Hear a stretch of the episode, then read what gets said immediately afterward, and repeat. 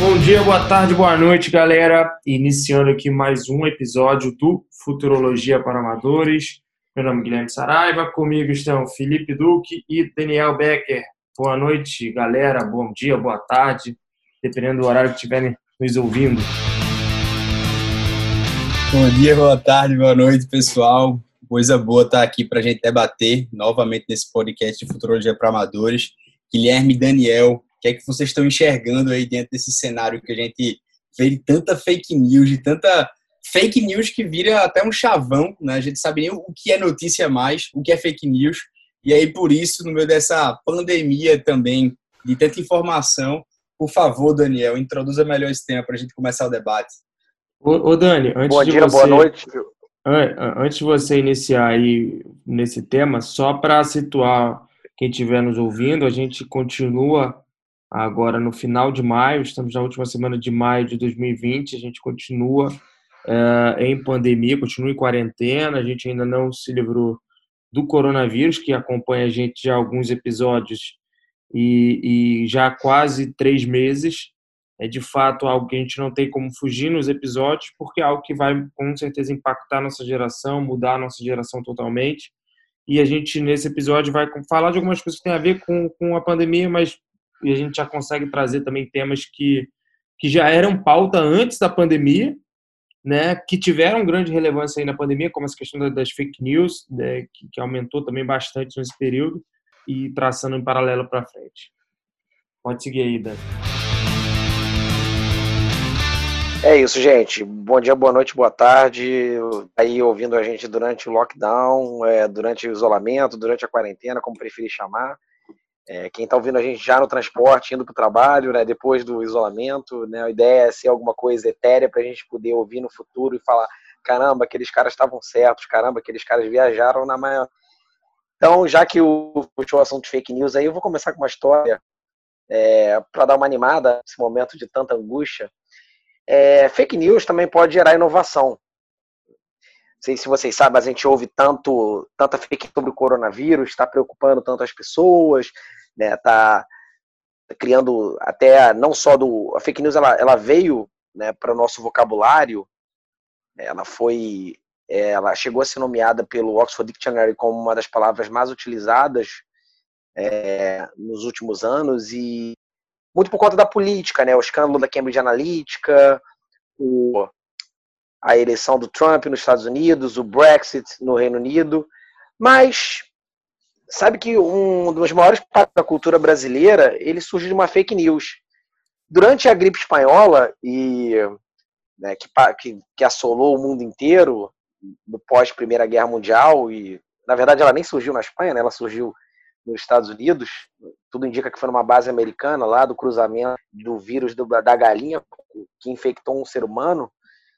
É, e aqui no Brasil não foi diferente, o Brasil tinha condições sanitárias muito piores do que a gente tem hoje.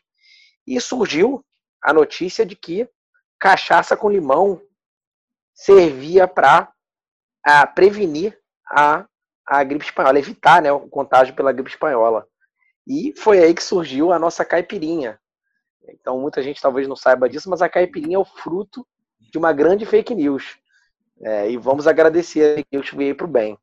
E esse conceito né, de fake news, acho que da, a gente está falando agora de regular fake news, projeto de lei vindo com muita força aí no Congresso, é, uma reação é, por parte da, do, da, das empresas de tecnologia que hospedam conteúdo, é, justamente por conta da dificuldade de controle e o quanto isso implicaria em censura, né, a censura prévia, que é uma preocupação do marco civil da internet, uma preocupação dos, dos ativistas de liberdade dos direitos civis, a liberdade, a, a internet livre, democrático, né, a gente impedir o controle de grupos, governos sobre a internet, e ao mesmo tempo a gente quer censurar fake news. E fake news, a própria fake news é um conceito fluido, é como a gente pode ver diga, e eu estou aqui parafraseando Yuval Harari, ele fala que a gente sempre, a gente é uma espécie de fake news, né, de pós-verdade, essa ah, era da pós-verdade. Para quem não, é, não tem fé, é, o que, é a Bíblia, se não né, um grande compilado de fake news? O que, que seria a, Torá, para quem não tem fé na Torá, e no caso no Antigo Testamento, é, se não um grande compilado de fake news? E aí a gente vai antes, vai lá para os mitos da Mesopotâmia, o, a epopeia de Gilgamesh, que fala de arca, de dilúvio. O que, que não seria aquilo, senão também uma fake news da época? De novo, para quem não, né, não entende sincretismo né, da, da, é, do Oriente Próximo, né, que gerou as grandes religiões monoteístas que dominam o mundo até hoje. Então é um conceito muito fluido. Eu acho que a maior preocupação, e aí eu trago para vocês para o debate também, com, com essa abertura um pouco filosófica, faceira também, né, porque eu falei de caipirinha aqui, é essa ideia, né? O que, que, a gente tem que tomar muito cuidado, e óbvio que eu não gosto de fake news, fake news ela, escadas, né? Quem não lembra agora que o Trump falou do, do desinfetante, teve gente que bebeu o desinfetante morreu, a própria cloroquina, né? É, mas qual é, e, e, qual é esse limite né, da, da gente criar uma censura em prol de proteger as pessoas da informação? Será que as pessoas têm que ser tuteladas assim, um man state, né, um, um externalista que diz para elas o que elas têm que ouvir? Qual é o perigo disso? Né? Será que vai acabar queimando livros no futuro? Ou será que a gente existe alguma forma eficiente de fato para a gente conseguir controlar isso, atentar contra direitos fundamentais como a liberdade de expressão? É, é, impressionante isso. Eu acho que o Guilherme também tem, a, tem essa visão. Não sei se o Guilherme, vendo diante do cenário que a gente está inserido, a, como o termo fake news ele tem sido utilizado, como o Daniel falou belíssimamente dessa história da caipirinha, mas se você começar a perceber, né, a própria história da descoberta do Brasil já é, de certo modo, uma fake news, né? O pessoal sempre diz que o Brasil foi descoberto. Não, o Brasil foi invadido. Já tinha gente morando aqui. E o pessoal fica sempre repisando né, que houve uma descoberta. E isso nada mais é do que uma mentira. E eu acho que é isso que é importante você distinguir. Né? Não é Pedro Álvares Cabral descobriu o Brasil. Não, isso é uma mentira. Não foi ele, foi Vicente Pison. Mas veja, a gente diferenciar o que é uma verdade ou o que é uma mentira está muito no campo da moral. Está né? Tá mais no campo da ética do que no direito. E a fake news ela vai surgindo, portanto, algo muito mais que a mentira. Né? Se né, você tem uma notícia falsa, primeiro já não é notícia, já não significa notícia. Então, fake news ela é basicamente hoje, por definição, melhor dizendo, uma espécie de uma falsidade qualificada. Né? Se eu vou mentir para minha tia, isso não gerar nenhum dano, eu, eu não posso nem sequer qualificar isso como uma fake news. Agora, quando eu tenho nessa falsidade um dolo e um dano, eu vontade de enganar, ainda que seja um dolo eventual, seja um jornalista que dissipa uma notícia danosa e não checa, veja, ele, ele tinha um dever, né, seja pela profissão, aí a gente está começando a falar desse ponto em controvérsia que é fake news. E eu trago um dado aqui que eu lembro muito, foi, foi muito arretado isso, quando o ministro Luiz Fux, né, nas eleições de 2014, no discurso de posse, ele disse que é, ele não toleraria fake news. Não sei se vocês lembram desse fato, ele foi o primeiro discurso, porque a gente estava no auge das eleições americanas, e aí eu, eu via, bicho, peraí, mas como é que o TSE vai conseguir regular, não tolerar fake news? De 500 processos do TSE em 2014 julgados, apenas 50 julgaram fake news. Ou seja, 10% dos 500 processos que foram julgados durante as eleições de 2014. Então você percebe é, essa questão também como, né, de certo modo, o poder ele é uma informa ele é a informação é um poder, melhor dizendo, mas a desinformação também é uma estratégia de retirar essa credibilidade, seja das instituições das pessoas. E eu acho que isso é importante a gente perceber essa distinção, né? A gente tem que ter notícias fraudulentas para ser caracterizado como fake news. Quando você vai falar dentro de um contexto, né? Enfim, é, Daniel é só um rostinho bonito. Bom, se for no campo da política, pode ser que seja uma ofensa. Se você, né, aqui no nosso podcast, falar só que ele é só um rostinho bonito, é um elogio, né? Ele vai, vai dar um sorriso aí. Então, é importante a gente também ter essa, essa distinção para não realizar esse conflito né, entre as liberdades, como o Daniel falou. É, eu entendo que é uma discussão muito ampla e muito complexa é, por uma série de fatores. O primeiro é a conceituação. É, por quê? Porque é, é muitas vezes é, é difícil distinguir ou é fácil é, colocar uma, uma, uma, uma notícia falsa ou uma informação falsa num artigo de opinião. É, a gente vê bastante. Primeiro, você tem que ter uma distinção entre o que é artigo de opinião e o que é, é notícia propriamente dita. E, e, e, o que a gente mais vê em relação E, e, aí, quando você pega, por exemplo, grandes sites de notícias falsas, tanto no Brasil como nos Estados Unidos, é aquele bem deep web, sabe? Bem deep web que é feito só para criar notícias falsas. E beleza, esse talvez seja muito fácil de identificar, fácil de bater, e aí eu vou entrar depois, até na, na iniciativa da Sleeping Giants, é, falar um pouquinho sobre isso, porque acho que isso está na, tá na boca do povo e, e, acho que é importante a gente comentar. É, é, esses sites são fáceis de identificar e fáceis de bater. O grande problema é quando você é, tem um trabalho, por exemplo, um blog de opinião, em que você omite opinião, opiniões e que dentro dessas opiniões você tem é, imputação de, de, de, notícias ali que não são verdadeiras. Né? Então, o que está prevalecendo? É a tua opinião ou é a notícia falsa que tu está colocando dentro da tua opinião? Ou a, ou a uma opinião é, evidentemente é, embasada em premissas é, falsas.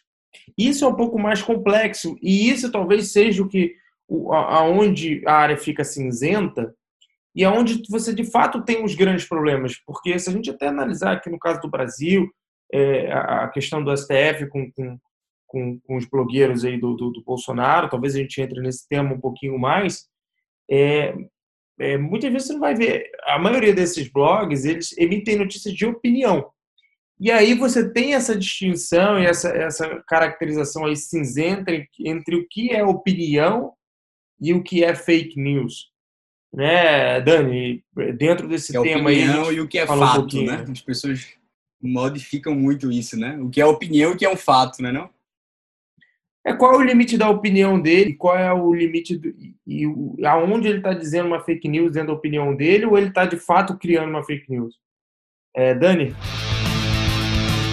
Esse é um assunto muito interessante já jogar, levantar uma bola para o Felipe, aí é uh, para ele já começar a fala dele depois, é, endereçando esse ponto, mas é, essa, essa, essa questão da opinião, ela, ela lembra muito a discussão do jornal, né, do editorial, do conteúdo jornalístico, informativo, opinativo, que foi enfrentado no âmbito do direito tributário, né?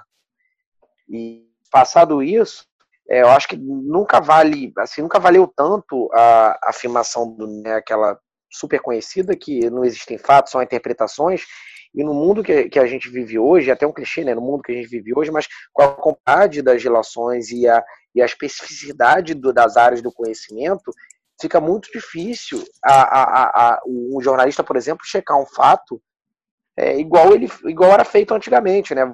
Você tem tanta informação, você tem tanta especificidade. Eu não estou falando só na área de saúde, nas, nas, nas grandes ciências. Né? E aí pegar um, um exemplo aqui é, é, é, ficou bem famoso. Depois quem quiser conhecer a história, a história é, é, um thriller da vida real, né? Uma história de suspense policial, intriga, que é um, um israelense que ele ele fugiu de Israel, na, na verdade ele foi para a Austrália ele era um funcionário do, do programa nuclear de Israel, chama Mordechai Vanunu, o nome dele. Ele foi. Depois ele foi capturado pelo Mossad, mas antes ele entregou alguns né, para o inglês. E lá o jornal inglês demorou, ele precisava checar aquele fato, aquilo dali é verdade, se aquelas fotos correspondem à realidade. Teve físico que trabalhou no projeto Manhattan, é, teve responsável pelo, pelo projeto nuclear do Reino Unido, é, checando aquelas informações, aquelas fotos que ele tinha que ele tinha, né, aquele furo de reportagem que ele tinha conseguido para o jornal inglês. Então veja hoje, com a dinamicidade que a gente tem, notícia de internet, com a, a nova, assim, o próprio futuro do jornalismo, né, já que a gente está falando de, de futuro da, da, futurologia, o futuro do jornalismo, não, o presente do jornalismo. O que é o jornalismo hoje? O que acontece? A velocidade que ele acontece é muito difícil você conseguir checar todos esses fatos, né? Que muitas vezes eles dependem desse caráter é, e aí você entra, acho que o maior dilema é a questão do jornalismo opinativo e o jornalismo informativo, que é a grande dicotomia, que aí muitas pessoas vão falar, ah, isso não é fake news.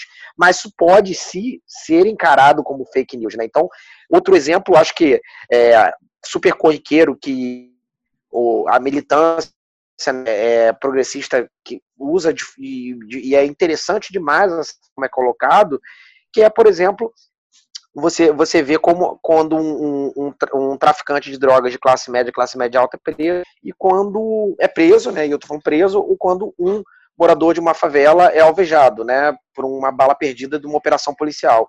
Você vai ter, né, isso é, tem N exemplos na, na internet, né, você acha isso facilmente, é, suspeito de integrar o tráfico de drogas é operação policial, é tipo, é jovem, é, e aí quando é um caso de classe média alta, é, e classe média é jovem, é encontrado com quantidade de, de, de maconha, não sei o que. Então, assim, toda essa.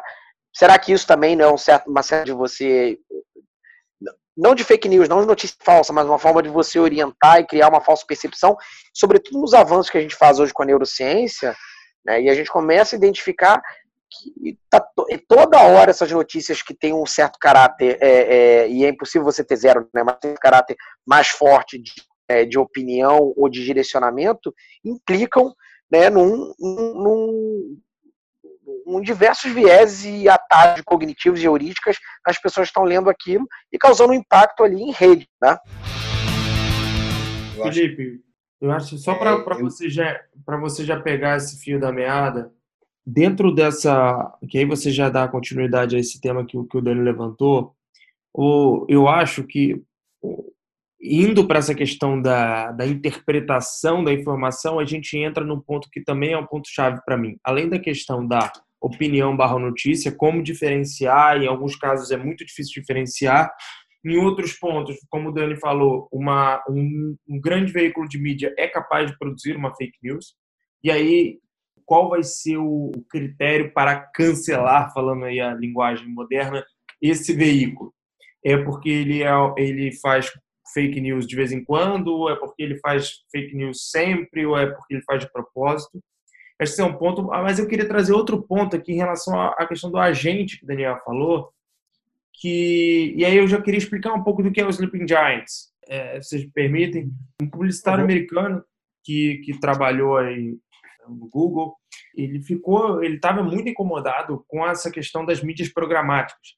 E aí, para quem não é da, da, da, área, você hoje, se você anunciar uh, no Google, né, pagar para anunciar no Google, no Facebook, a sua empresa, ela, além de aparecer ali no, no, nos mecanismos de busca, ela tem alguns espaços em sites que esses sites vendem esses espaços publicitários e que a sua marca pode aparecer lá de acordo com o algoritmo dessas redes, dessas redes sociais, do Google, que faz sentido para aquele teu público ver. Então, olha, cara, o, o cliente que está procurando o teu produto, normalmente ele entra no site tal. E aí aparece automaticamente como se fosse um outdoor. E ele começou a ficar muito incomodado, porque isso era uma forma, se você tem... Na prática, o que acontece? Se você tem um site de muita audiência, você vai ganhar bastante dinheiro com mídia programática.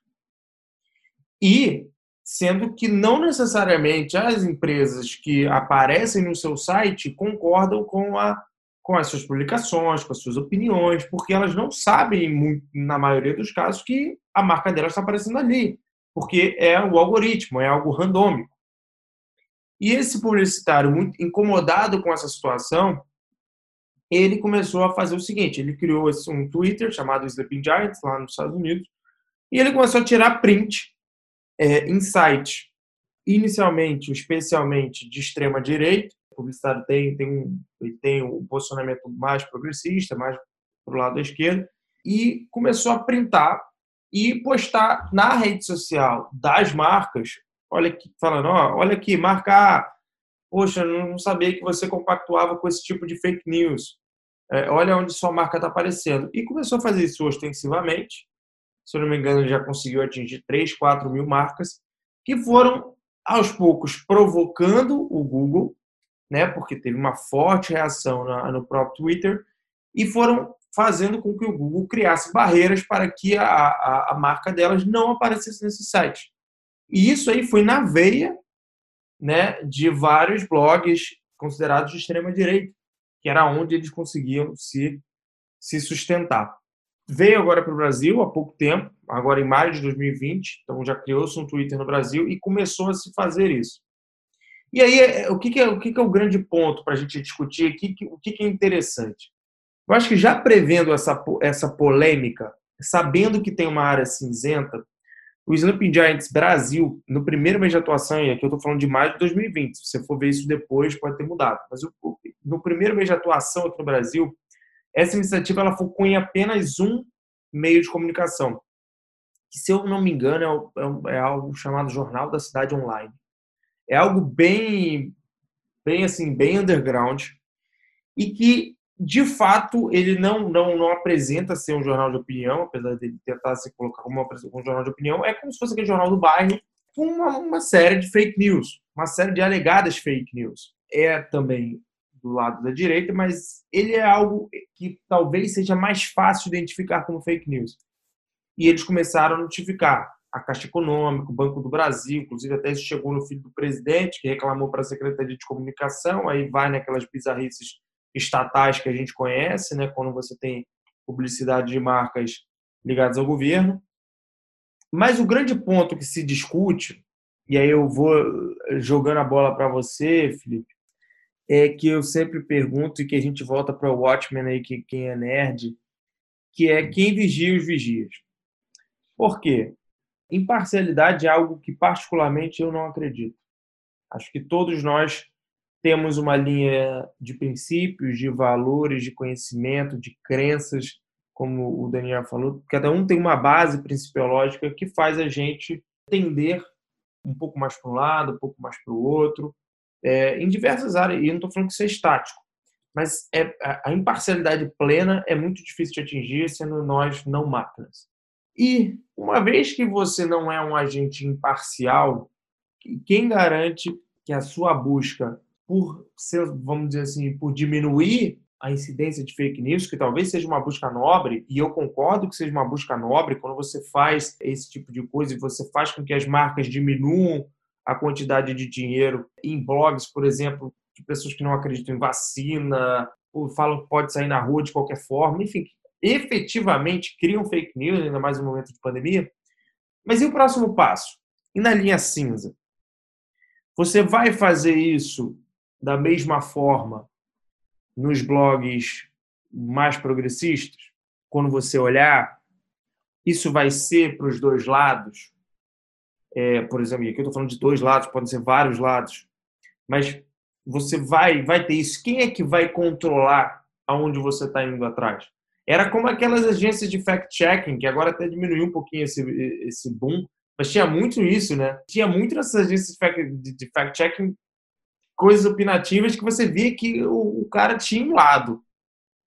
Como é que você controla, ou como é que você tem certeza que uma iniciativa dessa ela não vai ter viés? Por exemplo. Eu acho que chega no ponto do agente também. Quem determina o que é fake news e por que, que você vai para um lado e não vai para o outro? É, Felipe, o que, que você acha disso? Excelente, bicho. É, acho, eu acho fantástico a gente pensar sobre isso e conversar sobre isso, porque essa questão do viés, né, de, de, você levantou a bola aí, Daniel, plenamente, o editorial, né? Quando você eu, eu, revela... Desculpa, hoje, dia 28 de maio, está no Globo.com já falando assim, Sleeping Giants fala que vai, vai também fazer o mesmo trabalho com o site de esquerda. Já é, para você ver como já é algo que... Realidade que tá que vai que se discute porque você acaba muitas vezes descredibilizando uma ação que beleza tem, que tem o seu o seu ponto de correção se você não consegue atuar meio que para os dois lados né isso é complexo mas segue aí. totalmente totalmente e veja você levantou a bola do viés que era algo que quando estava até estava fazendo mestrado na Universidade do Mackenzie né e lá tinha um grupo de estudo que foi até um, um dos primeiros verificados pelo Facebook sobre essa questão de fazer essa checagem. Então, o Facebook né, confiou nesse grupo de estudo para, dentro de todas as opiniões jornalísticas, a gente separar o que era a mensagem central, né, e isso, não sei se né, seu pai fazia isso com você quando era criança, né, trabalho de colégio mesmo. Você pega a manchete e você destrincha literalmente o que foi o conteúdo, a partir de onde ele começa certo modo, adjetivar. E aí é isso que a gente percebe muito.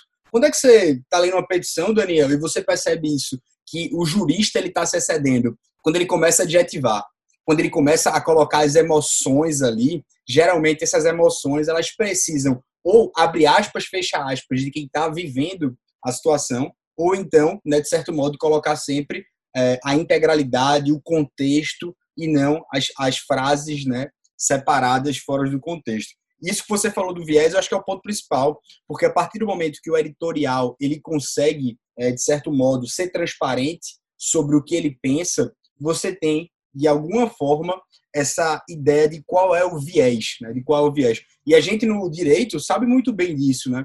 O, qual é o grande problema? Antigamente, a gente, para se informar, a gente abria o jornal e o jornal ele era o meio legítimo para a gente confirmar. A gente não duvidava da notícia quando via lá no jornal. Só que hoje completamente mudou. E jogando isso para a área jurídica, é justamente quando né, as pessoas que são contratadas para darem pareceres ou para prolatar, é, prolatam decisões, enfim, elas já têm a conclusão, a conclusão já é essa, está posta, e a, as pessoas vão arrumando os fundamentos. Os fundamentos se acham. E esse talvez é a grande, o grande problema. Se você tem, né, e aí eu concordo também com você, é muito difícil você alcançar essa imparcialidade. É, é um âmbito que você tem que ter uma ponderação imensa, seja para você sempre colocar né, os fundamentos que estão postos ali. Mas o problema hoje do jurista enviesado é o jurista que sabe qual é o seu fim, ele quer esse fim e ele vai procurando os fundamentos para que esse fim seja atendido. E é, é o contrário do movimento de construção. Você primeiro estuda os fundamentos, busca e por último surge a conclusão. E acho que isso é, é justamente a distinção da opinião e do fato. Quando a gente começa a separar o que é direito, o que é fato, cada um, nós aqui, temos direitos a dar nossa opinião, mas né, ninguém tem direito ao fato. O fato está posto, é o acontecimento. Agora, o julgamento do acontecimento começa a ser uma opinião. E aí a gente vai né, contra aquela ideia de contra fato não argumento. Não, o fato é posto. Não tem essa. É, é falso a gente dizer essa ideia. É falso a gente acreditar nesse chavão de contra fatos não argumentos. O fato é um só. E eu acho que isso a gente vai baseando nessa perspectiva. Poxa, Daniel, o que é que você percebe nesse movimento de olhar como você faz essa checagem, de certo modo, de como cancelar? A gente tem dentro de um panorama agora de como regular, e eu acho que eu vou entrar nesse mérito. quem vigia os vigias, eu acho que é a pergunta que mais me deixa aqui inculcado. Como a gente consegue fazer com que a gente tenha essa afinidade de conseguir separar, de certo modo, a, a opinião posta dentro do fato. E eu acho que, obviamente, a gente vai entrar nesse panorama da educação. Não tem como, Guilherme, a gente falar aqui né, de vários comos dentro de um problema complexo que é a fake news e de como o direito tem trabalhado né, a fake news, porque não, pode, não, não podemos confundir a fake news com mentira. Não podemos. Isso é, isso é o maior problema que tem. As mentiras estão aí e elas existem há muito tempo, como o Daniel né, mencionou a história da caipirinha. É, como surgiu, de certo modo, o descobrimento do Brasil. Não, a gente foi invasão. O Brasil já existia muito antes de 1500, tá? Então, isso é uma mentira, isso não é uma fake news. Né? Não, houve, não, é, não é um dólar aí, não, é não houve um dano gerado, até houve, né? nesse ponto. Mas como cancelar essas pessoas, como o, o direito tem regulado, isso abre as portas até para o Trump. Recentemente ele ficou incomodado justamente com o Twitter, né? fazendo essa checagem, e acho que até o presidente atualmente teve isso, e começa-se a ter um, um grande problema. Peraí. Mas, então... mas é porque, Felipe, desculpa, já complementando você, entra, volta para. É cíclico coisa. Por que, que tem problema também com Twitter, com Facebook, com Insta, com YouTube? Porque, de maneira geral, essas redes sociais elas têm uma visão uh, liberal no sentido americano da coisa, que é um sentido um pouco mais progressista, como a gente vê no Brasil. Que no Brasil, a esquerda que é mais conhecido, que tem mais penetração aqui, é uma esquerda que, que também tem um lado econômico que é diferente da esquerda americana. Mas é, ela é muito mais liberal, então você vê uma concentração é, maior, vamos dizer assim, de.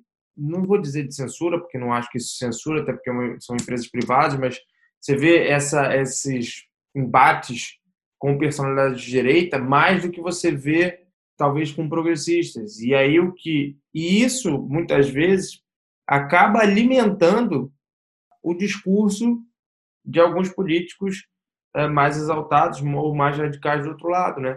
Porque eles vão para esse discurso de que são perseguidos. e, e, isso ainda gera, isso é um grande debate de algum tempo, e eu acho que a gente pode tentar refletir sobre como isso vai acontecer no futuro.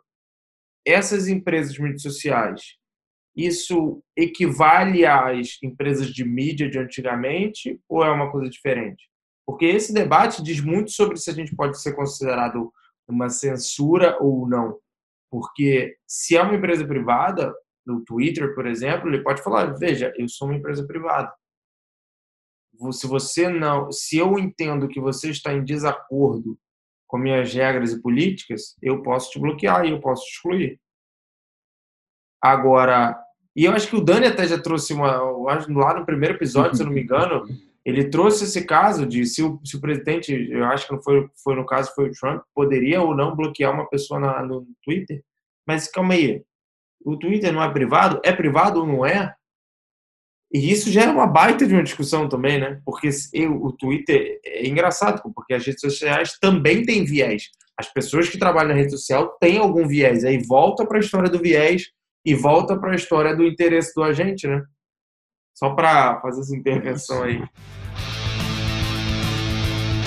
Não, totalmente. E, e, a gente vai entrar nesse campo, obviamente, de quem é que vigia, né? Os vigias, como você mencionou, que eu achei belíssima essa expressão, e como né, a gente vai cancelar quem propaga fake news, tem um âmbito jurídico, talvez, né, o âmbito jurídico já regula essa questão né, da denunciação caluniosa, sem imputar falsamente um crime a alguém, e por aí vai. O Código Penal já regula, de certo modo, isso, só que o que todo mundo está querendo concentrar é nas ferramentas de combate.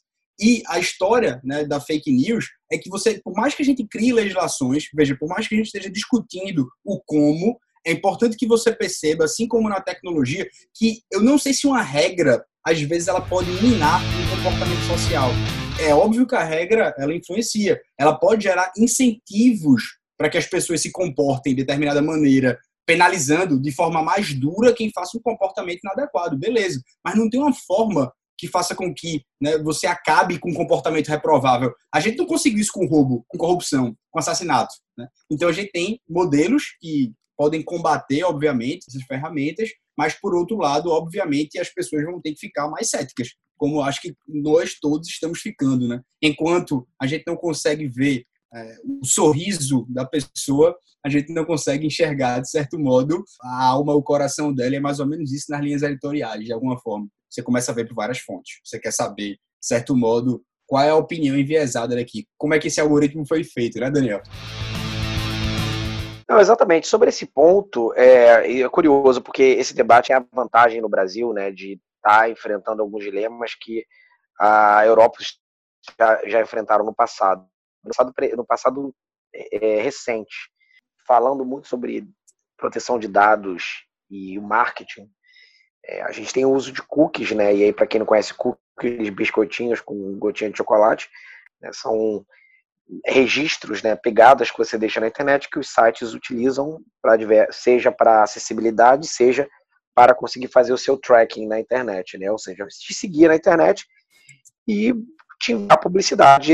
Então, você muitas vezes tá, né, vai entrar num site de compra de passagem, de hotel, aí você tá num site qualquer de notícias, sei lá, você vai começar a receber lá a promoção daquele porque você clicou lá, aquele negócio aqui, né, até você resolver comprar ou até enfim, você buscar outra publicidade, outro, outro produto, outro serviço, e aquilo vai passar a seguir de novo. E o, a, o JP Morgan, ele sofreu nas eleições americanas porque começaram a aparecer publicidade do JP Morgan em sites de supremacia branca, é, essa extrema direita, né, é, que é a extrema direita dos confederados, né, aquela tinha outras também atacando a Hillary Clinton, né, pro prison, e o que fez com que o, olha que doido, que fez com que o JP Morgan desautomatizasse a propaganda dele e, e contratou dezenas de pessoas, né, e aí pessoas humanas,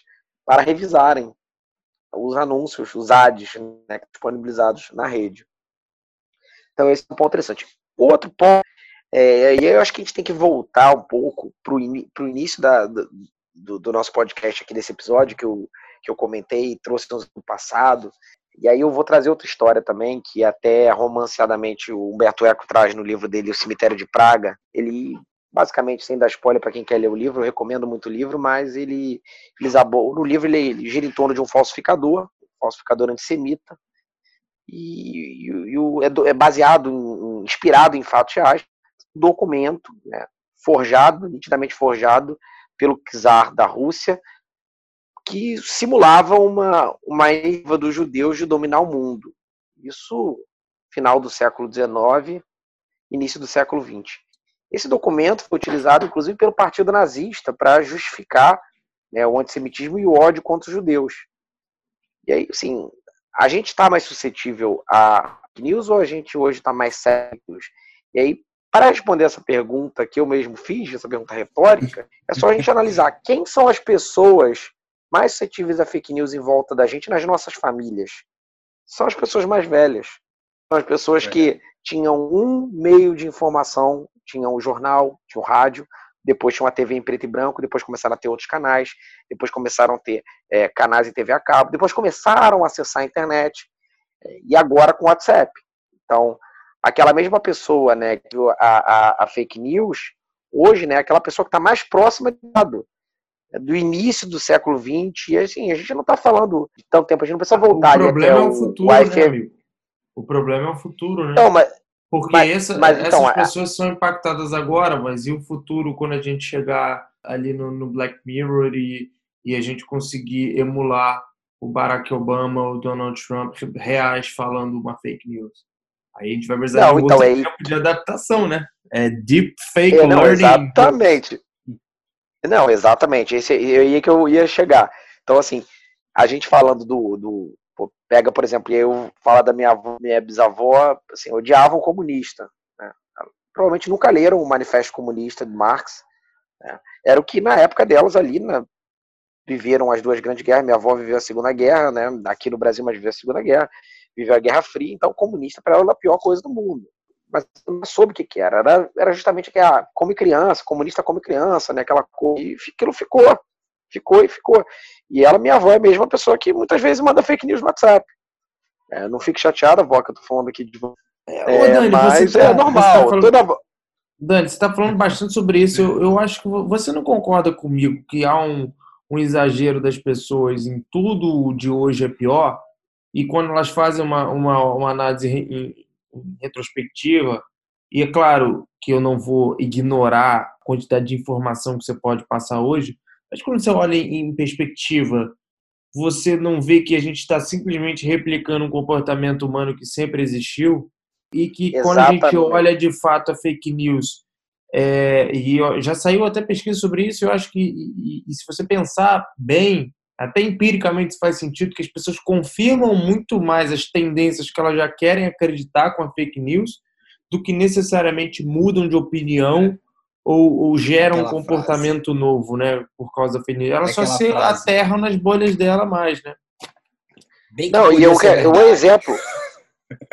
Não, e o exemplo que, olha só, a gente entra para. É, eu concordo em gênero e grau com você. As pessoas mais velhas elas tendem a falar na minha época, na minha época. E aí isso vai, isso vai, isso se, se liga, né, concatena com outro ponto que eu vou trazer aqui que gira em torno das fake news.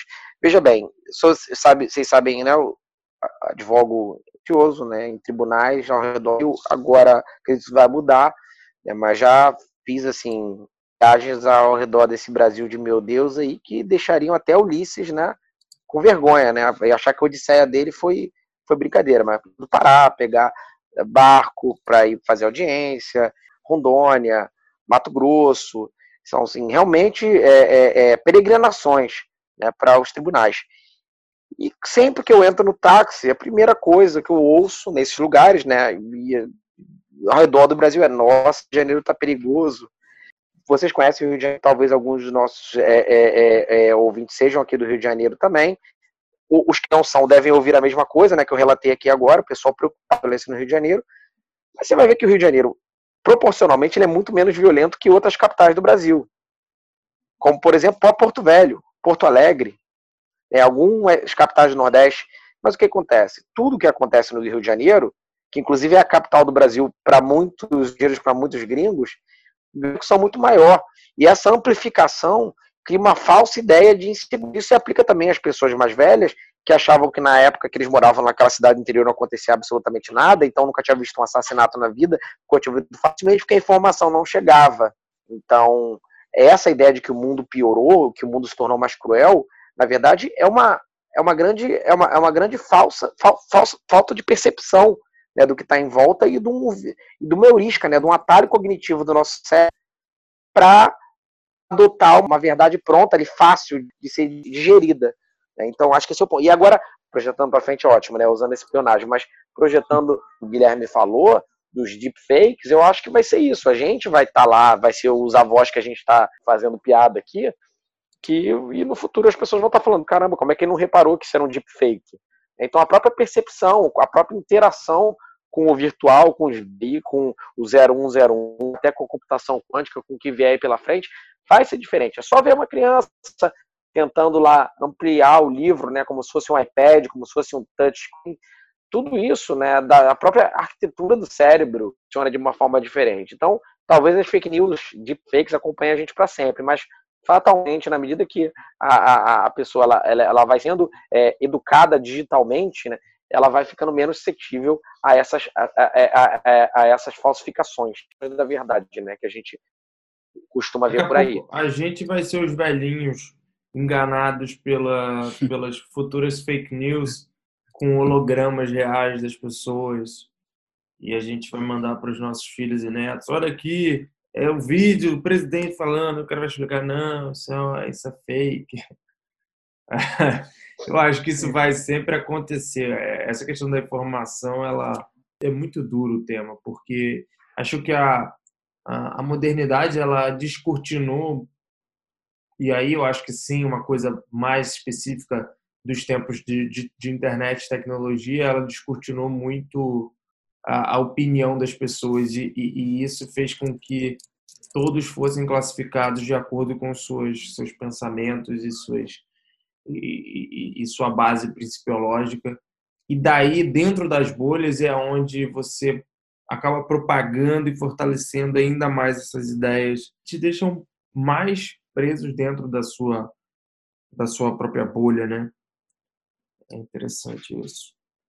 E, se a gente está regulando dentro de um tema, né, tocando nesse tema, é que assim, no Brasil a gente tem essa é, a liberdade de expressão é como se fosse um, um sobredireito. Ele está qual como a da pessoa humana hoje pelo Supremo. A DI 2404 já foi dito isso, né? Ou seja, há sempre essa possibilidade da gente falar, olha, quase nunca, quase nunca vai ser permitido a gente poder tutelar a informação antes dela ser dissipada. Pelo menos até agora é o que está é, dito pelo Supremo. Só que o problema das fake news é que a gente vai entrar dentro desse problema de o que é sátira, o que é, é paródia, né, o que é um conteúdo, de certo modo, né, fabricado, que talvez seja fake news, e o que é também a manipulação do contexto, né, que são justamente essas palavras né, que são é, feitas para manipular mas no fundo elas só estão fora do contexto. Então, eu acho que é muito relevante essa discussão que a gente está fazendo e como a gente consegue, de certo modo, é, trazer essa consciência para o nosso nosso pai, nossa mãe, nosso tio que está lá, né? E quando eu interrompi vocês aí, eu falei justamente essa brincadeira. de não, pai, eu, eu, eu provo aqui para o senhor, isso aqui é fake news.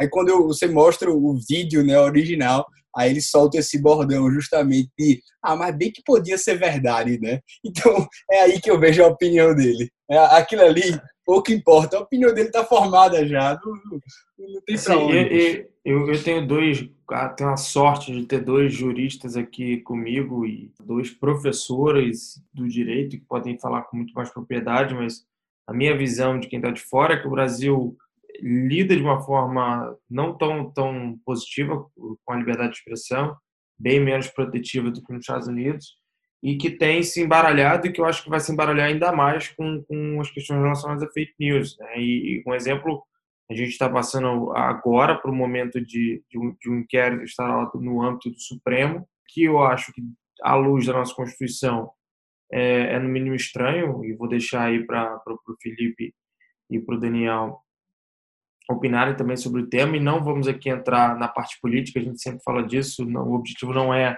é, identificar se as pessoas que estão sendo acusadas de participar de redes de distribuição de fake news ou notícias fantasiosas, notícias tendenciosas, etc., é, são ou não vítimas, são ou não, enfim, inocentes ou culpadas, mas acho que vale a reflexão sobre como o nosso Supremo Tribunal Federal está lidando com, com, com, a temática, né, que envolve também a questão de própria opinião em relação ao Supremo, de, de, do que, que é uma crítica, uma ofensa ou um atentado ao, ao Supremo Tribunal Federal.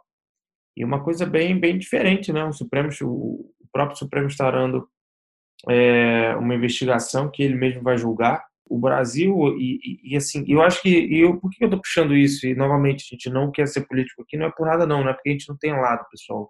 É porque a gente não é, de fato, o objetivo do podcast é um podcast político. Mas a gente não dá para tirar do contexto que a gente tem um presidente eleito hoje, em 2020, o Bolsonaro, que foi eleito muito fortemente com base nas redes sociais, talvez seja o maior fenômeno político das redes sociais da história do Brasil e talvez um dos maiores aí do mundo junto com o Trump. Talvez eles sejam o, o, os dois grandes expoentes da revolução da rede social é, no processo de decisão política e, e, e, como ele foi até alçado nesse, nesse viés da rede social, veio com ele uma série de, de é, de blogueiros, de ativistas, de militantes das redes sociais, inclusive empresários também, e, que hoje e que tem uma visão muitas vezes muito diferente do que o Supremo pensa, de que membros da imprensa pensam, de que outras pessoas pensam. E isso está no cerne de uma discussão que acabou escalando da rede social para o sentido institucional. A gente corre o risco real de ver o que foi visto em 2016, quando o Senado Federal não cumpriu uma ordem do Supremo. A gente, eu diria que hoje a gente está novamente perto de, de ver uma situação parecida como essa. Né? E como é que vocês encaram aí do ponto de vista jurídico, novamente frisando, esse inquérito do STF, essa, essa busca aí do, do STF pelos propagadores de fake news, segundo eles? Daniel, por gentileza, sua maestria aqui na ponderação. Estou refletindo sobre o tema. O tema é, enfim, é altamente. O sangue fica quente, né? De você, você ver tanta notícia assim e tá por dentro disso. É, é, algo que a gente fica sente, né? Não tem como. Não, sem dúvida. Esse é um tema que ele. Daniel, vai logo na canela é... assim. É inconstitucional ou não é? É, não, assim, é porque, na verdade, é, assim, aí eu acho que eu vou desagradar muito eu vou desagradar muito. O, acho que talvez o, o Felipe vai me Segura essa aqui. bomba. Você nem tanto. O Felipe vai, mas eu acho que você nem tanto, Guilherme. Provavelmente quem nunca fez direito, nem teve contato com direito, vai ficar que não, esse cara tá de sacanagem. Mas é, é muito relativo. Né? A liberdade de expressão é uma coisa muito relativa. Eu tendo, assim, a toda minha leitura foi em torno do privilégio da liberdade de expressão, né? Então, assim, eu sou enviesado em prol da liberdade de expressão no modelo americano. Mas para pensar no modelo americano, que permite, por exemplo, uma manifestação da Ku Klux Klan, é, coisas do tipo, né, não te leva à cadeia se você ostentar a suástica, salvo engano, né, é, eu fico um pouco assustado. Esse tipo de coisa a gente tem que controlar. E aí eu, eu vejo que eu entro em contradição comigo mesmo e com o meu posicionamento sobre liberdade de expressão. Então aí que tá, é aí que mora né, o, o, problema desse direito, que é um direito fundamental. Ele, ele através dele, você chega a, a você consegue exercer diversos outros direitos fundamentais, né? E fazer, sobretudo fazer ser ouvido, né? Então, e ele exatamente na liberdade de imprensa, se não houvesse liberdade de imprensa, não teria liberdade de expressão, se não tivesse, e aí chama de novo, né, futurologia, se não tivesse Gutenberg inventando a imprensa, a gente sequer estaria discutindo liberdade de expressão, e se não tivesse redes sociais e comunicação massiva, a gente não teria né, uma discussão sobre disseminação de fake news, bots de fake news, são problemas modernos, né, que amplificam problemas antigos. Então, é, e aí, assim, é até arriscado, né, a gente de prever o desfecho desse embrólio constitucional que está tá se desenhando aí sobre as fake news e sobre a regulação do ambiente fake news. Será que ele vai aumentar o custo regulatório da internet, das empresas que muitas vezes, como o Facebook, Google, né, que prestam serviços gratuitos que a gente gosta, né?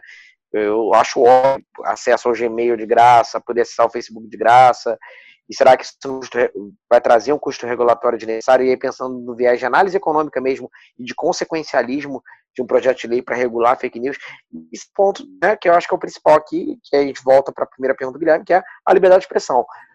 Você vai ser censurado? E aí, assim, sabe-se né, que o, existe um número muito maior né, de censuras talvez pelo tipo de discurso, sobretudo pela extrema-direita, se comparado à extrema-esquerda. E aí, o que é positivo para a democracia, né? Eu acho que no final das contas, é, e é um assunto que a gente já abordou aqui, a gente vai dedicar um episódio inteiro a, a discutir, a gente volta para a educação. É porque não é só uma questão geracional, mas uma questão educacional. Porque, no final das contas, quem vai ser capaz de saber dissecar, decantar um discurso de ódio, identificar que ali por trás só existe na buste, mentira, ele está preparado e educado para isso. Então, obviamente, é, também estou sendo zero demagogo, mas um país que tem menos problemas né, com educação, menos sujeito a fake news, como por exemplo, né, e aí eu não estou comparando, né, antes de pensar, ah, não, o modelo socialista funciona nos países escandinavos, mas são os países escandinavos que são que têm a população menos suscetível a fake news, né, um estudo que eu li recente. É, e aí eu não estou querendo comparar, pelo amor de Deus, não vou cometer essa gafe de, de querer comparar o Brasil com os países escandinavos. Mas, sobre, isolado, é interessante a gente analisar isso, né? E a gente uhum. sabe também, eu não precisa, não precisa fazer uma pesquisa empírica muito profunda, nem contratar um estudo milhões, saber que a, a educação no nosso país deixa muito a desejar. Sobretudo o uhum. ensino público de, de base. É, então, é, me parece óbvio, né, que esses discursos sejam tão sedutores, seja da esquerda, seja da direita, né, sobretudo extrema esquerda e extrema direita. Finaliza aqui a minha fala com uma citação do Bertolt Brecht, que é aquele dramaturgo alemão sensacional, que é pobre da nação que precisa de heróis, né? E infelizmente o Brasil há muito tempo precisa de heróis. Mas... E aí, Felipe, agora a bomba tá com você. Daniel fugiu da bomba, mas eu, eu vou encarar a bomba quando ela voltar para mim. Aí tá certo, isso aí, mata no peito, velho, chuta aí, porque eu, eu acho sou, que é... eu não sou jurista, cara, eu posso falar, eu posso falar merda e, e tá, tá tranquilo, não vou ser cobrado por isso. É, meu irmão, eu, eu vejo muito, eu acho que até realmente, juridicamente falando, talvez eu não possa, por incompatibilidade profissional mesmo, comentar o caso concreto, mas em si, né, fica muito evidente que... Meu sonho é, é poder falar isso um dia. Hein, Daniel? Meu sonho é poder falar isso um dia. Tô não, por verdade, eu não, não posso responder essa pergunta. Mas nos deixa triste, obviamente, porque a gente tá. Eu acho que é, é, um caso também. Vocês já viram a história, certamente sabe desse caso, né? Quando houve mais de 300 mil pessoas, né, para fazer aquele comício lá do Direta Já no Brasil. Enfim, muita gente reunida querendo combater as eleições indiretas, né, querendo o retorno do voto. E aí, quando você vai para a imprensa, né, e aí eu posso falar oficialmente, porque isso todo mundo sabe, mas assim, o Jornal Nacional noticia aquela solenidade como a comemoração de, de 430 anos da cidade e nada fala das eleições diretas já, que a, a população é, isso. Mas então, se tu for ver, que... for ver é, em 80, as eleições de 89, se pegar o, o, livro sobre os batizadores de Brasília, do, do Mário Sérgio Conte, você vai ver a, a, a, influência que a Globo teve na eleição do Collor é, em face do, do, tempo que ela mostrou o Lula, de como ela mostrou o Lula, foi gigantesca. É. Esse é o ponto, aí volta para a teoria do agente. Isso, não, mas, mas o que o Daniel falou acho que foi belíssimo, sabe? Porque a gente percebe essa, essa ideia que quando a gente vê um sistema que está muito é, idealizado por herói, a gente também tem um vilão. Consequentemente, tem um vilão, né? E eu acho que isso vai mirando uma certa utopia. E a gente vai só trocando de religião, trocando de ismos, trocando de, de finais, sabe? Porque a gente, se a gente enxerga um herói, a gente vai enxergar um vilão. Se a gente percebe né, um, uma dicotomia, e eu acho que talvez se a gente volta para a mensagem central minha, seria do editorial, seria da linha não do jornalismo em si, mas se todo mundo fosse um pouco transparente com o que pensa, com o que de fato quer, a gente conseguiria, de algum modo, pelo menos, né, sabendo, tendo a total transparência das intenções né, legítimas de cada um, a gente teria essa. enxergar um pouco melhor essa percepção do que o que o outro acredita e eu consigo tolerar sim ou não. Porque o que eu mais odeio nesse mundo, no fundo, no fundo, na política, é quando você acaba negando completamente o antecessor quando você retira tudo e nada mais presta. Não, há sempre um, um trabalho que é feito em continuidade e quando eu consigo enxergar nos dois extremos sempre um lado positivo, pelo menos, no fundo já, já é um ato né, de generosidade de você enxergar o que foi né, elevado e você está dando continuidade, seja você está mudando.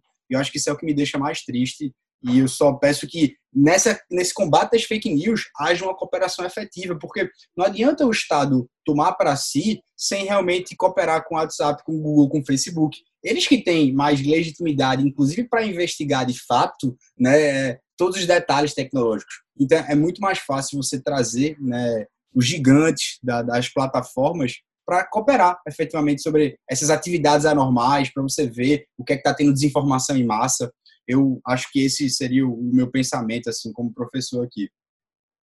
E Felipe, é, e um ponto, eu acho que, que dialogando com você, é, e aí, de novo, fazendo o disclaimer que o Guilherme já, já levantou aqui, mas eu gosto de bater nessa tecla aqui. A gente não está se posicionando politicamente aqui, ninguém ouve esse podcast né, para se politizar, ou, enfim, ou buscar uma ideologia. Essa ideia do herói, né, ela necessariamente implica num vilão. E isso é uma isso. característica do, do que o Beto Eco já falava desde os anos 90, e racismo eterno, ou fascista, a gente critica quando usa esse termo, eu mesmo não gostava muito desse termo, sempre uso, mas hoje eu uso ele cada vez mais. Ah, fascismo. Então você vai falar que fascismo é. Ah, isso não é fascismo. Tá bom, então fascismo é só Mussolini. Hitler não era fascista, franquista. Sim, o fascismo ele engloba né, diversas características e, e, algumas similitudes né, entre os regimes. E uma dessas similitudes é a ideia do, da necessidade do inimigo. E você vê, um detalhe interessante, quando a gente tem um, um, um fascismo hoje né, no capitalismo horário, eu acho que talvez o melhor exemplo China, né, do capitalismo autoritário, Singapura também, e é para onde a gente aparelha nas, nas democracias ocidentais. Isso é um, é, eu vejo isso como fato também, como, como uma tendência, não fato, mas uma tendência, a, a, a, a criação de apontar o dedo para alguém, você criar inimigos fantasiosos, criar inimigos fictícios. E o que o coronavírus faz, né, isso o Slavoj Zizek ele fala muito bem, é ele, ele cria uma disrupção desse modelo, porque quem é o inimigo agora? E o eu escreveu esse livro, acho que foi em abril, e realmente a gente vê o Bolsonaro né, tentando, não sabendo lidar com o coronavírus. O próprio Lula do outro lado, que é, vamos dizer, o é antagonista do Bolsonaro. É um inimigo que eles não conseguem ver, né? É. Que eles não, não conseguem lidar inimigo. É. E é, é, difícil você acusar o vírus é. de estar causando todos os problemas. Então eles tentam desviar porque é o, é o inimigo invisível. Né? E aí um dado interessante também, eu, dá para ver né, várias vezes mencionado aqui, eu gosto muito de, de, de história sobre a Segunda Guerra Mundial, que eu acho que é o fetiche todo, todo mundo agora, né? Império Romano, Segunda Guerra Mundial. Mas o, a, a, os, os, os, alemães mais antissemitas eram aqueles que viviam em lugares da Alemanha onde não tinham judeus. Veja, esse inimigo invisível, esse inimigo que você não consegue né, gerenciar direito, você não consegue.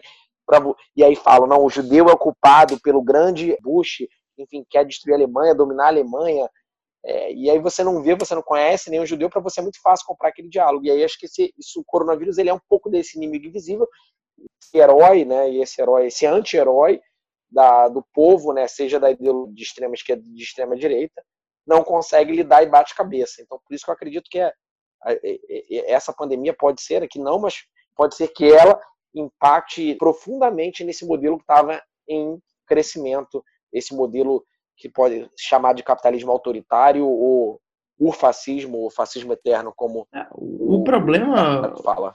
O problema, Becker, é que se você olhar para os países que você poderia identificar que estariam caminhando mais para esse, esse, modelo, talvez aí a Hungria, lá com, com o Orbán e tal, eles, eles dobraram a aposta, né? E até que uh, o próprio Bolsonaro, que, que não conseguiu identificar no vírus um, um inimigo que ele pudesse bater, como vinha fazendo antes, na tática do confronto, mirou, na verdade, se voltou contra os, coordenadores, contra os governadores, os governadores contra o presidente, e a gente está numa guerra interna. É, então, e, assim, a gente vê países como a Alemanha, como a Nova Zelândia, claro, a gente são outras realidades, mas mesmo a França, né, a gente viu a maioria dos países que teve, que passou pelo coronavírus, todo mundo passou, mas vocês tiveram até aumento de popularidade dos presidentes e uma, um arrefecimento na, na retórica política, né? É meio que aquilo, putz, estamos tão mal que vamos nos unir. Só que em alguns casos, alguns presidentes dobraram a aposta, né? E aí eu posso citar também, no, no, a gente não tem só exemplos de, de, de, direita, você tem também o presidente do, do México, que também dobrou a aposta, depois voltou atrás, mas vários presidentes dobraram a aposta. Né? Agora, só para finalizar, não perder o fio da meada, o que eu estava brincando da bomba aí de, de criticar, eu vou fazer uma crítica um pouco mais ampla. Na verdade, a mim me causa muita estranheza um inquérito instaurado e, e feito todo o procedimento dele pelo, pelos ministros do Supremo, é, sem provocação do Ministério Público e que eles é, sem objeto do inquérito, e esse inquérito que foi iniciado lá pelo Dias Toffoli, lá, autorizado pelo Dias Toffoli lá em, março de 2019, e que inclusive culminou com a censura da revista Cruzoé ano passado, antes de, de, de, ser lançada uma, uma matéria sobre o próprio Dias Toffoli, foi impedido de, se, de circular, e aí a gente pode falar de censura, porque a gente está falando de um órgão estatal, é, impedindo a publicação de uma reportagem, e que de um objeto com um inquérito obscuro, é, sem definição de quem está sendo investigado ou de o que está sendo investigado e sem nenhuma é, participação do Ministério Público e sendo julgado por quem está investigando, se aproveitando de uma brecha do regimento interno que se fala de uma de ataque ao STF e que não deixa claro se esse ataque, assim, na teoria ou na ideia da lei, na, na no espírito da lei, a gente pensa num ataque físico, num ataque específico, não num ataque virtual, um ataque ofensa do STF. Acho muito grave, honestamente, essa, essa atuação do STF nesse caso. Acho que volta para aquele ponto, e é o que a gente está vendo, acaba dando munição para os arroubos autoritários de alguns membros do outro lado, e isso aí só vai para uma escalada ainda maior do, da, da, da nossa retórica. Isso é muito ruim para o país. É, tem uma frase do, do, do, do, atual presidente do Supremo americano que ele fala que o, o, o Supremo ele é feito para proteger a Constituição e não para corrigir os problemas do país. Eu entendo que acho que é uma, uma lição que os nossos ministros precisam ter bastante no sentido de, de sua atuação, que em muitos aspectos, em muitos nos anos recentes, a gente pode falar dos 15 anos recentes, o STF vem é, esgarçando, é, e aí estou falando aqui só na minha opinião, tá? Na minha opinião, os limites da sua atuação no sentido legal, e acho que isso está acontecendo também nesse caso é, das fake news. Já lá no STF, quando a gente falou do TSE e o, e o Felipe falou do, do TSE, lembrando que o TSE ele é presidido por um ministro do STF, e, e, de fato tem essa preocupação com as fake news e, e eu, eu, entendo, claro, não é objeto para esse episódio, só para fazer um, um, paralelo, mas que tem isso acaba contribuindo até para o dissabores entre os, entre os poderes que a gente vê hoje no, no país cada vez mais exaltados. Galera, acho que já podemos caminhar aí para o fim. Tendo a dizer que foi talvez o nosso melhor episódio, acho que está muito legal. Eu queria dar uma dica de uma de série e uma dica de livro, baseado no que a gente conversou. É, não sei se vocês também têm. Cara, o livro, eu dei esse livro de presente para minha mãe, é, agora no Dia das Mães, chama Metrópole à Beira-Mar, o Rio Moderno dos anos 20. Acho que Dani vai, vai curtir. Do, um dos maiores biógrafos desse país, chamado Rui Castro, que tem biografias espetaculares, uma delas do Garrincha e fala nesse livro, além de, de explorar um pouco do, do, cenário do Rio dos anos 20, ele pega o final da gripe espanhola. Então é bem interessante fazer o comparativo e isso foi, e, e esse livro foi lançado em 2019 antes, na, na, obviamente do, do coronavírus, mas é muito interessante o paralelo que se faz do Rio ali de 1918, 19, dos anos 20 é, logo após a passagem da gripe espanhola e como isso marcou aquela época e como eles viveram coisas muito similares que a gente viveu naquela época. Então, lembrando, isso é mais para comparar aí com, com, com, a, com a época do coronavírus. E sobre a parte da, das fake news, tem uma série que eu vi que eu gostei demais, que, que entra um pouquinho nessa, nessa ideia da, da fake news por holograma, etc., que se chama Years and Years, é, da BBC, é uma, uma série é, do Reino Unido, inglesa, que ela vai, ela pega uma família e ela vai passa 15 anos dessa família, né? Vai fazendo flash para frente. E, e, é muito interessante porque fala demais sobre fake news e aí você tem um, um presidente, um primeiro-ministro da Inglaterra que, que, que, se elege mais ou menos assim e que, enfim, e aí desdobra e a série é muito futurista, é meio Black Mirror e é uma baita de uma série. Não sei se vocês já viram. Já viram essa série, não? Não, não, essa aí não vi não. Baita, baita de uma série, baita de uma série. Vejam, eu, se eu não me engano, aqui pela, aqui tá na HBO. São uhum. seis episódios, curtinha, mas é muito bacana. E o livro também pode ler à vontade, vocês vão gostar. O Ricardo escreve demais, eu gosto bastante.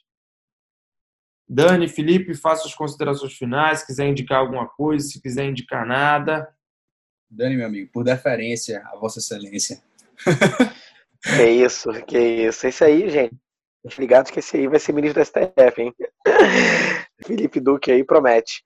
Mas, assim, eu queria só registrar aqui o livro que eu, que eu comentei, é um romance histórico, que é o meu tipo de livro favorito, que você se diverte ao mesmo tempo aprende, do grande Humberto, né, uma grande perda aí que a gente teve há poucos anos atrás, um dos maiores gênios da história recente, chama O Cemitério de Praga, e é um livro super divertido de ler e, e acho que tão, tão atual como poderia ao tratar né, de, da criação de, da falsificação de documentos, da criação de histórias, é um de teorias livro, da conspiração. Baita livro, baita livro.